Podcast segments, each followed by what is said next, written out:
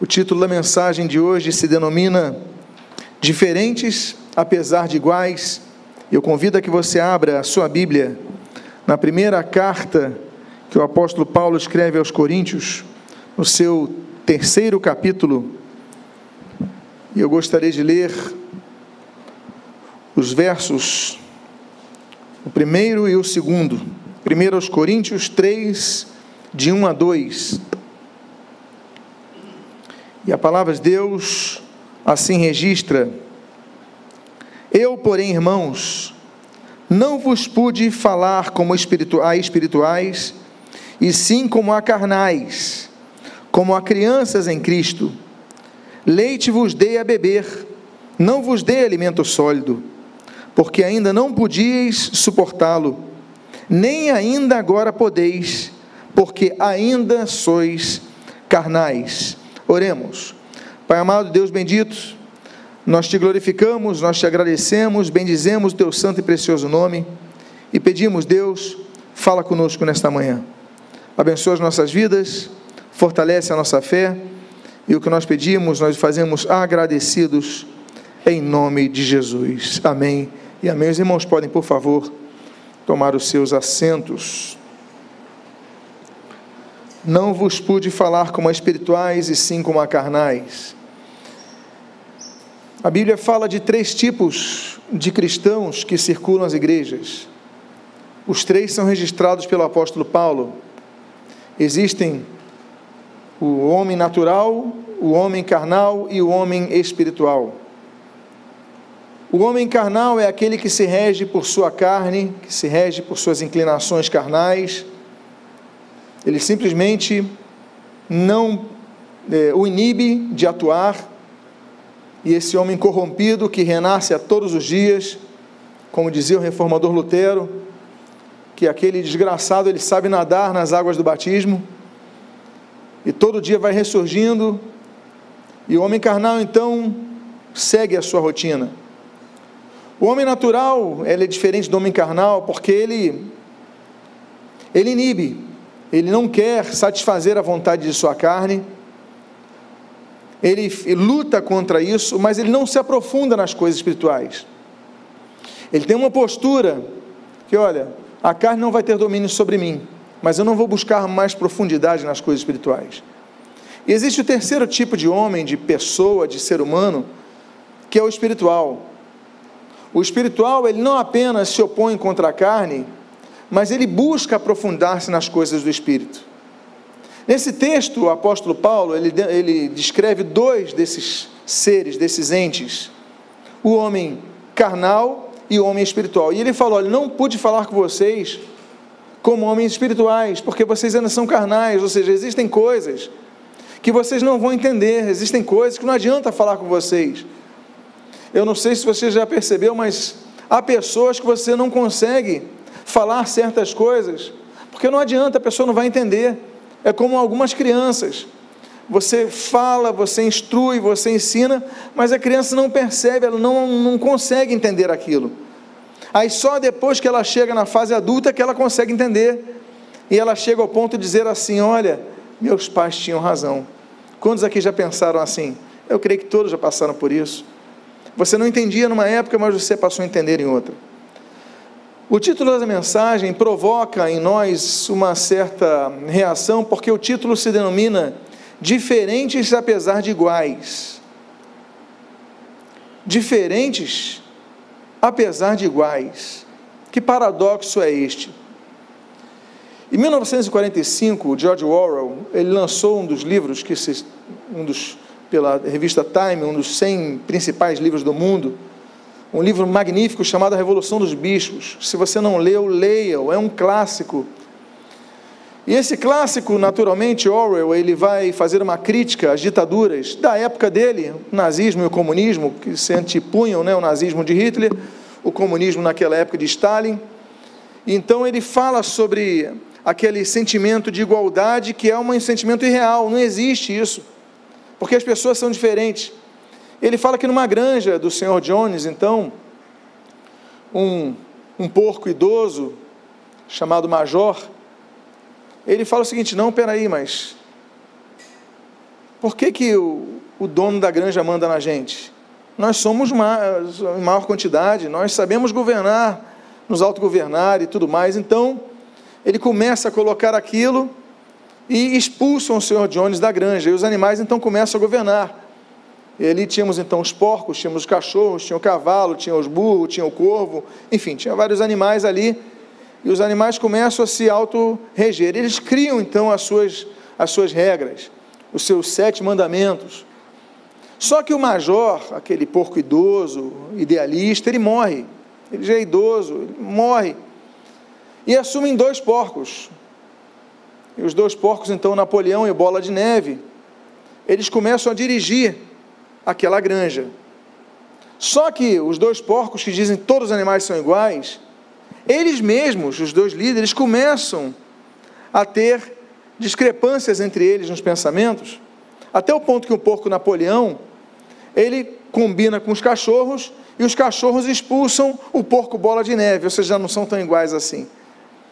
E com o longo do tempo, então, Orwell, num, numa história satírica, mas magnífica, um livro magnífico, ele demonstra que aquilo que começou quando todos os animais são iguais, eles começam a ver que todos os animais não são iguais. E nem todos os animais da mesma espécie também são iguais. Eles são diferentes. A grande questão é: a igreja, nós somos todos iguais, porque somos pecadores, que arrependidos dos nossos pecados, somos salvos pela graça de Deus, somos salvos pela misericórdia de Deus, porque ninguém merece ser salvo, só um o mereceu, que é o Senhor Jesus Cristo, ninguém mais merece, mas é pela graça que nós somos salvos, através da fé no sacrifício de Cristo. Então, somos todos iguais. A questão é, por que que, apesar de iguais, nós temos diferença entre nós?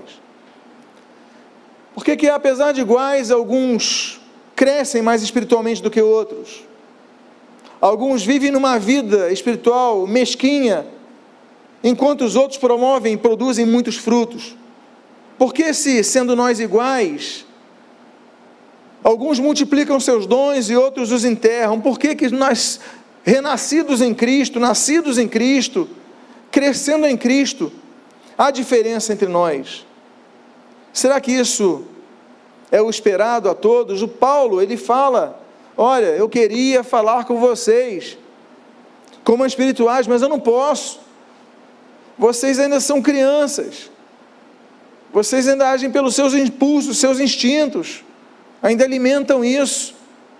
Não é possível. Eu queria falar com vocês como espirituais, vocês são carnais ainda. E a questão é então por que somos diferentes entre nós, apesar de iguais. Existem alguns fatores que nós devemos considerar. E o primeiro dele está nesse texto que você está lendo em tela, de 1 Coríntios também, só capítulo 13, versículo de número 11. A Bíblia diz assim: Quando eu era menino, falava como menino, sentia como menino, pensava como menino.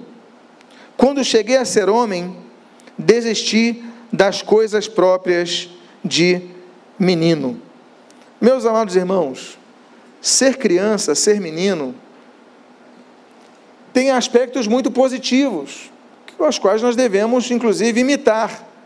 A Bíblia diz em Provérbios 20 que a criança é conhecida pelos seus atos. Se espera que uma criança se comporte como criança. Claro. A Bíblia diz em 1 Coríntios capítulo 14 que nós devemos ser como crianças na malícia. A Bíblia diz em 1 Pedro capítulo 2 que nós devemos ser como crianças que querem beber o leite espiritual, genuíno leite espiritual, precisam disso e bebem. Devemos ter esse, esse desejo de nos nutrir com leite espiritual. Então, há características muito positivas nos meninos, nas crianças. Mas nesse texto de 1 Coríntios capítulo 13, o apóstolo Paulo ele coloca um aspecto negativo. E qual é o aspecto negativo? É o Peter Pan. É a criança que não quer crescer. Ela quer permanecer numa situação de criança. Muitos problemas acontecem porque a pessoa tem um tempo de caminhada cristã e quer continuar sendo uma criança. nesse sentido que eu falo para os irmãos, negativo. Não querem. Há problemas no casamento, por exemplo, em casamentos, que acontecem porque o casal casa e eles querem continuar pensando como solteiros, como adolescentes. Não, existem fases da vida que devem se encerrar e fases da vida, fases da vida que devem começar. Existem barreiras que devem ser rompidas. Então, o nome disso é maturidade. Nesse texto, o apóstolo Paulo falou: Olha, quando eu era criança, eu pensava como criança, mas quando eu me tornei adulto, eu passei a pensar como adulto. Então, o tempo é um fator que exige de nós que sejamos pessoas mais maduras do que nós somos ou que nós fomos. Nós não podemos permanecer num estágio que nós estávamos há anos na igreja, na vida cristã, no nosso crescimento espiritual. Não podemos. Há um outro texto que eu gostaria de colocar, que é o de Hebreus 5,12, que diz assim: Pois quando, quando já deviam ser mestres, olha só o que ele diz, quando já deviam ser mestres, levando em conta o tempo decorrido, vocês têm novamente necessidade de alguém que lhes ensine quais são os princípios elementares dos oráculos de Deus. Passaram a ter necessidade de leite e não de alimento sólido. Então, aqui o autor aos Hebreus, ele fala do leite também no aspecto negativo. Porque ele fala: olha, pelo tempo decorrido, vocês já deviam ser mestres. Você já tem quanto tempo de conversão? Há quantos anos vocês se batizaram? Já fez a conta? Quando foi o seu batismo nas águas? Quando você entregou a sua vida a Cristo? E como é que está a tua vida espiritual hoje? Como é que está o desenvolvimento, estão os desenvolvimentos dos dons, dos teus dons espirituais hoje? Como é que está o teu crescimento espiritual hoje? Então nós devemos ser pessoas insatisfeitas nesse sentido com o que nós somos hoje, porque se a Bíblia diz que com o tempo já devemos ser mestres, mas ainda estamos precisando de leite, é porque estamos falhando em algo. A pregação da palavra não é, não tem o propósito de acariciar egos, mas de nos confrontar com a verdade. E o confronto é esse, porque nós devemos ser mestres, ainda somos bebês. Se já temos tempo para isso, como diz o texto de Hebreus 5,12, já temos tempo pelo tempo decorrido. Então nós devemos ser pessoas não conformadas. Devemos buscar sair daqui diferentes, mas não apenas pelo alimento que nós recebemos, mas pelos propósitos que devemos colocar em nossas vidas. Eu tenho que orar mais, eu tenho que buscar mais, eu tenho que ler mais, eu tenho que estudar mais a palavra, eu tenho que exercer mais meus dons. Eu tenho que parar de me acovardar, me esconder. Eu tenho que me lançar. Eu tenho que trabalhar mais. Por quê? Porque o tempo que nós temos exige de nós crescimento. Eu ficaria preocupado em ver uma criança que não cresce. E não digo apenas na altura, digo na sua maturidade. E a pessoa chega adulta se comportando como criança, e existem muitos, meus amados. Existem muitos. E tem pessoas que não alcançam outros níveis, inclusive profissionais, porque continuam sendo adolescentes na sua, na sua vida profissional. Chegam tarde no trabalho porque não conseguem se regrar no dormir e no acordar. Conversam demais, não crescem, não amadurecem, não focam. Então nós devemos entender essas diferenças. Agora, existem outras diferenças que não dependem de nós. Então, eu coloquei o aspecto do que nós devemos, mas existem questões que não dependem de nós. E o que nós podemos ler nesse texto que está em tela, 1 Coríntios capítulo 12, o versículo 1, versículo 7 a 10, assim dizem sobre os dons espirituais. Irmãos, não quero que vocês estejam desinformados a respeito dos dons espirituais. Versículo 7. A manifestação do Espírito é concedida a cada um visando um fim proveitoso, porque a um é dada mediante o Espírito a palavra de sabedoria, a outro, segundo o mesmo Espírito, a palavra do conhecimento, a um é dada no mesmo Espírito a fé, a outro, no mesmo Espírito, dons de curar, a outro operações de milagres, a outro profecia, a outro discernimento de espíritos, a um é dada variedade de línguas, e a outro capacidade de interpretá-las. Nós sabemos que todos os que nascem em Cristo recebem um dom espiritual diferente. 1 Pedro capítulo 10, 4, versículo 10. Todos nós recebemos um dom espiritual. Agora, cada um recebeu um dom distinto da pessoa que está do seu lado, ainda que possa haver coincidências, ou seja, coincidirem com os mesmos dons que o Espírito lhe acrescenta, eles têm dons distintos. Então, apesar de sermos iguais, nós somos diferentes. Agora, não quanto à maturidade, mas quanto àquilo que Deus nos confiou. A Bíblia fala sobre os dons espirituais sendo entregues pela Trindade. Romanos 12, Deus Pai, Uh, ah, 1 Coríntios capítulo 12, eh, nós temos o Espírito Santo, e nós temos ali, Efésios capítulo 4, versículo 8, o Senhor Jesus Cristo, Deus Filho. Todos, nós temos quatro listas de dons espirituais, Romanos capítulo 12, 1 Coríntios capítulo 12, Efésios capítulo 4, 1 Pedro capítulo 4. Os dons espirituais mostram a igreja como o corpo de Cristo, Efésios capítulo 4.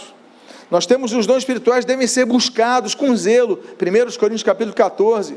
Agora, uma coisa nós devemos nos lembrar: apesar de os dons espirituais poderem ser outorgados também pela imposição de mãos, 1 a Timóteo capítulo 4, os dons espirituais podem morrer. 2 Timóteo fala sobre isso, mas devem ser reavivados. Se o teu dom espiritual morreu, se o teu dom espiritual foi enterrado, você tem que reavivar. Reaviva o dom que há em ti que te foi concedido mediante imposição de mãos do presbitério, é o conselho de Paulo, é a orientação de Paulo, é a exortação de Paulo a Timóteo. Você tem que reavivar isso, voltar a colocar a vida nele, porque há pessoas que receberam dons e não os usam, os enterram. Então, a grande questão é que, apesar de sermos iguais, termos as diferenças de dons espirituais, o que nós não podemos fazer é enterrá-los. Nós somos diferentes. A Deus colocou no corpo como mãos, outros como dedos, outros como braços. Mas todos nós devemos ser pessoas que usam os dons. Todos nós devemos ser pessoas que não apenas sejamos crentes auditórios. Aquela ideia de sermos um auditório, aquela ideia de sermos pessoas que apenas ficamos sentadas, vimos no domingo, ouvimos a palavra, vamos embora. Essa ideia é errada. Porque cristianismo não se vive apenas aos domingos, no horário de culto, nas quintas-feiras, no horário de culto. Se vive todos os dias. Os dons são exercitados todos os dias. Então nós devemos entender isso agora, como nós devemos fazer através de exercícios espirituais. Quanto aos dons, desenvolvam, multiplicam, integre-se na igreja, que você se integrando, você vai começar a usar os seus dons. Agora, como, quais são os exercícios que nós devemos fazer? Alguns deles. Esse de Mateus capítulo 22, versículo 29. A Bíblia assim registra: Jesus respondeu: O erro de vocês está no fato de não conhecer as Escrituras e nem o poder de Deus. Errais não conhecendo as Escrituras e nem o poder de Deus. As Escrituras, meus amados irmãos, quando lidas com coração, Salmo 119, versículo 103, dão prazer. As Escrituras, elas devem ser memorizadas. Guardo no meu coração a tua palavra para não pecar contra ti. Salmo 119, versículo 11. As Escrituras nos dão luz ao nosso caminho, são lâmpada para nossos pés. Salmo de número 119, versículo 105. Agora, Deus usa as Escrituras para nos lembrar do cumprimento das suas promessas. Eis que velo pela minha palavra para cumprir Jeremias 1,12. As Escrituras são fogo, as Escrituras são um martelo que esmiuça a penha. Jeremias 23, 29. Nós devemos então entender que nós devemos ser pessoas que conheçam as Escrituras, E como nós vamos conhecer as Escrituras se apenas vamos no culto dos domingos e só apenas no culto dos domingos nós ouvimos a palavra? Devemos ouvir constantemente. Ouça as Escrituras, ouça músicas cristãs durante a semana, leia a palavra durante a semana, leia bons livros cristãos durante a semana, mas que você todos os dias coloque a Escritura para dentro do seu coração, faça teus devocionais durante a semana, mas coloque a palavra todos os dias. Porque a palavra, meus amados, é o que nos faz não perecer. Oséias capítulo 4, versículo 6. O meu povo, ele perece porque lhe falta conhecimento. Ah, mas eu ofereço a Deus meus sacrifícios, meus holocaustos. Eu, eu vou aos cultos, eu entrego meu dízimo, eu faço tudo certinho. E Deus fala: Não, eu quero mais do que isso. O próprio Oséias, capítulo 6, ele fala: Olha, eu quero mais do que sacrifícios e holocaustos. Eu quero conhecimento, que você conheça mais a Deus, que você conheça mais da Sua palavra.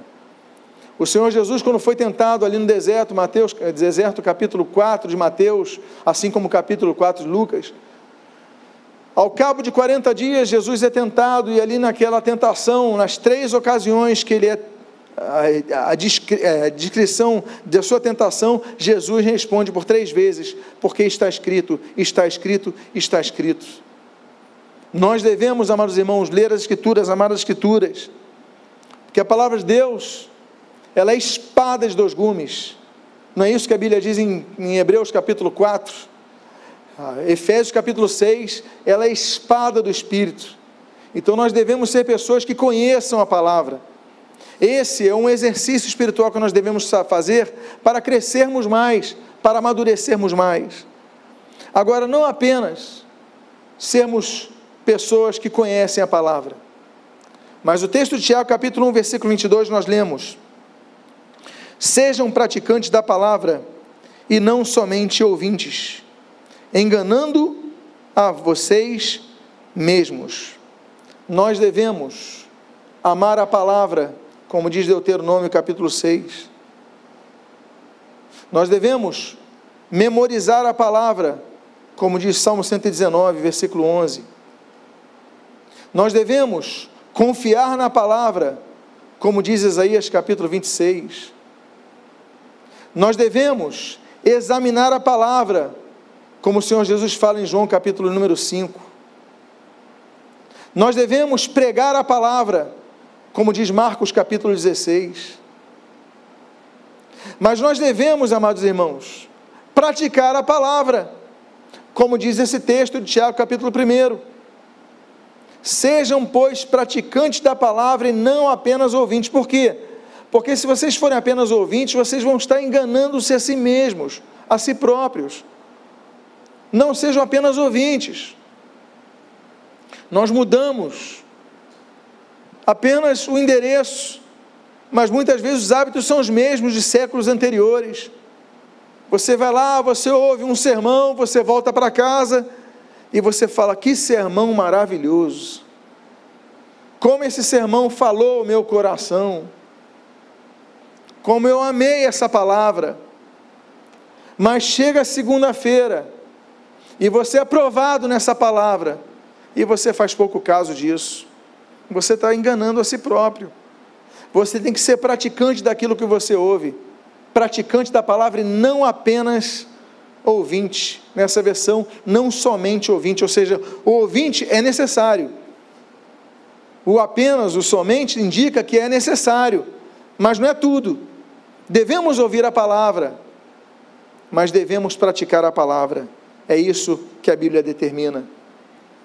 Agora, praticando os exercícios espirituais da palavra, nós então começamos a ter e desenvolver o caráter cristão, que inclusive é o tema da revista de escola dominical desse nosso trimestre. O texto que vocês leem em tela, de Gálatas capítulo 5, versículos 22 e 23, diz assim: Mas o fruto do Espírito é amor, alegria, paz, longanimidade, benignidade, bondade, fidelidade, mansidão, domínio próprio. Contra estas coisas não há lei. Fruto do Espírito. A palavra fruto do Espírito, apesar de ter aqui nove gomos diferentes, é um fruto apenas que é o do amor. É como se fosse uma tangerina com nove gomos diferentes. A tangerina é o amor, e com esse amor você pratica bondade, com esse amor você pratica mansidão, com esse amor você pratica fidelidade, com esse amor você pratica o domínio próprio, com esse amor você pratica a longanimidade, enfim. Agora, a palavra fruto nos indica pelo menos três bases que são importantes. A primeira base para o fruto bom é que a semente deve ser boa. Se a semente for ruim, ela não vai germinar e não vai dar bom fruto. A segunda base é que o terreno tem que ser bom. Porque não adianta a semente ser boa e ficar no meio de um terreno pedregoso. A árvore não vai crescer e pode até conseguir crescer alguma coisa, mas não vai frutificar como pode, e seus frutos podem ser ruins. E a terceira coisa é que além da semente ser boa e o terreno ser bom, ela tem que ser bem cuidada. O que eu quero dizer com isso? Ter acesso a sol e ter acesso à água, não é isso? Porque aquela árvore frutífera, pelo menos a maioria delas, se ficar sem, sem luz, ela não vai crescer, não vai se desenvolver, vai se ficar só na sombra. É difícil ter alguma árvore frutífera, até possa, pode ter, mas não vai ter. E outra coisa, se não tiver água, ela pode estar num terreno bom, ela pode ser uma semente boa, ela pode ter acesso ao sol, mas se não tiver água, ela vai morrer, não sendo um cacto, ela morre. Ou seja, a água é o cuidado, seja o cuidado natural da chuva, seja o cuidado da pessoa que cuida da plantinha e vai lá regar a planta. O que, que nós vemos com isso? As características que nós devemos ter para o nosso amadurecimento espiritual. A boa semente nós temos, que é a palavra de Deus. Você lembra-se, a fé vem pelo ouvir, e ouvir pela palavra de Deus? Nós devemos crescer pela palavra de Deus. Nós devemos solidificar a nossa fé pela palavra de Deus. Nós ouvimos a palavra de Deus, que nós falamos, a pregação do domingo, a música que você ouve, os livros que você lê, a palavra de Deus está entrando no seu coração. Você está ouvindo, está entrando, está se fortalecendo, a semente é boa. Agora, qual o terreno que você tem colocado essa semente? Nos lembramos então da parábola do semeador. Qual o terreno do teu coração? Você recebe a boa palavra, mas deixa num canto. E a terceira coisa, qual é o cuidado que você tem dado para a tua semente? Somos diferentes apesar de iguais. Mas devemos todos, apesar das diferenças que nós temos, ter uma coisa em comum. E uma das coisas em comum que nós devemos ter é que todos cresçamos. Isso é que a Bíblia espera de nós. Podemos ter dons diferentes, podemos ter talentos diferentes, podemos ter histórias diferentes, Podemos ter experiências diferentes, mas se espera que todo bebê cresça saudável. Uma outra um outro princípio para o desenvolvimento do caráter cristão, eu coloquei dois textos.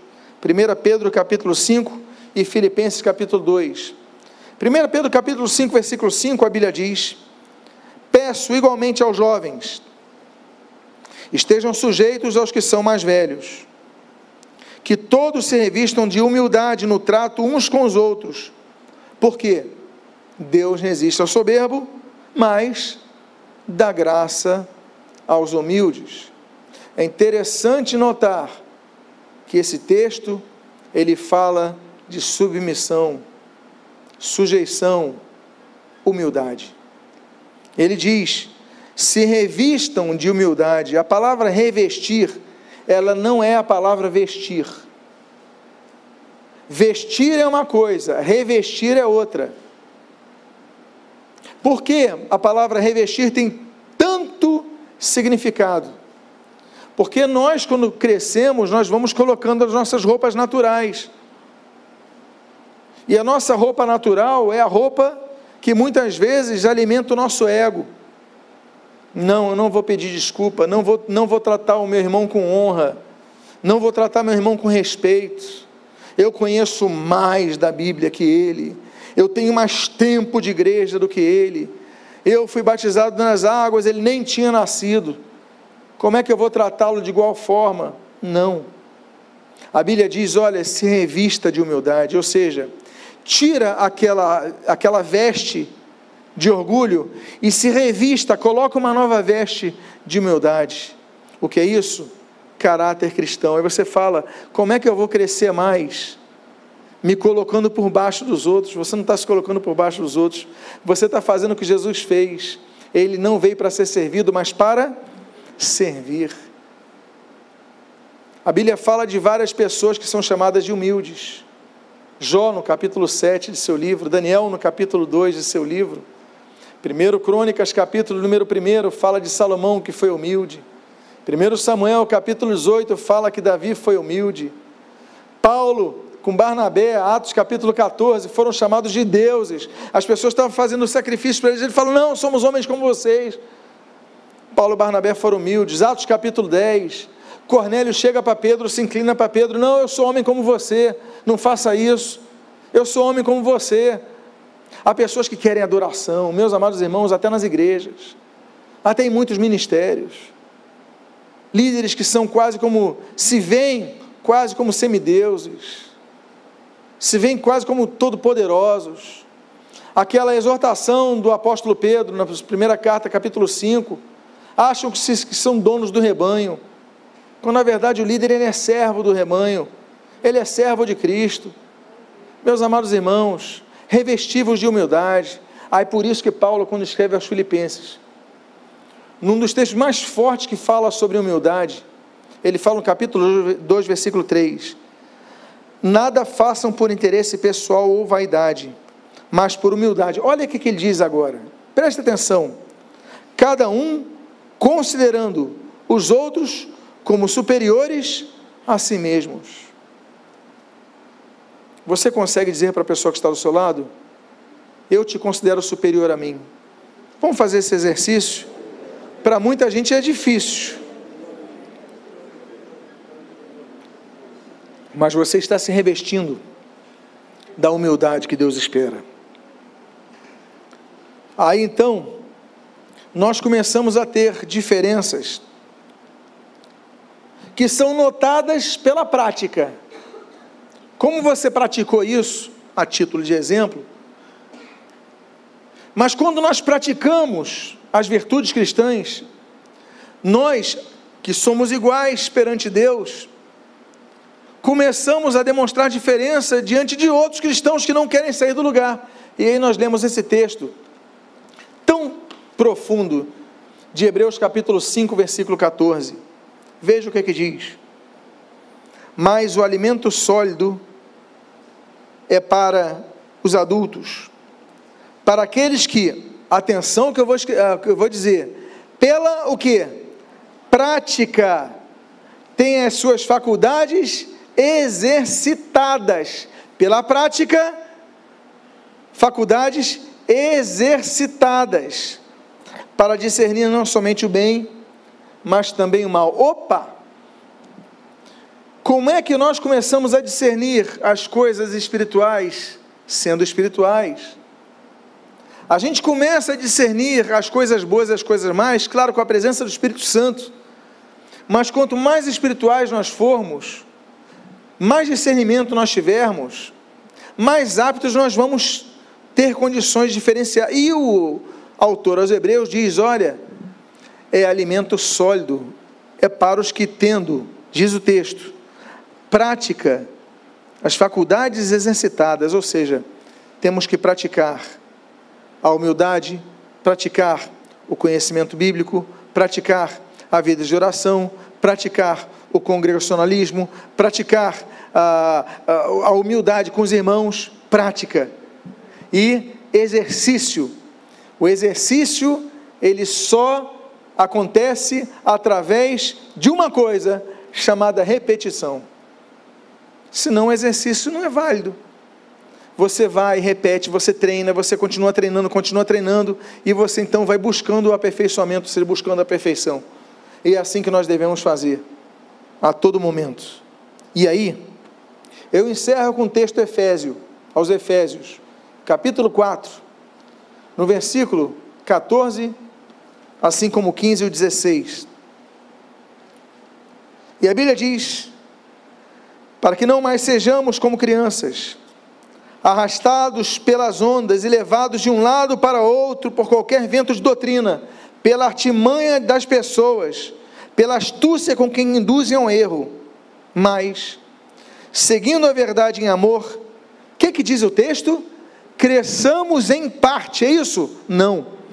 Cresçamos em tudo, naquilo que é a cabeça, Cristo, de quem todo o corpo, bem ajustado e consolidado pelo auxílio de todas as juntas, segundo a justa cooperação de cada parte, efetua o seu próprio crescimento para edificação de si mesmo em amor.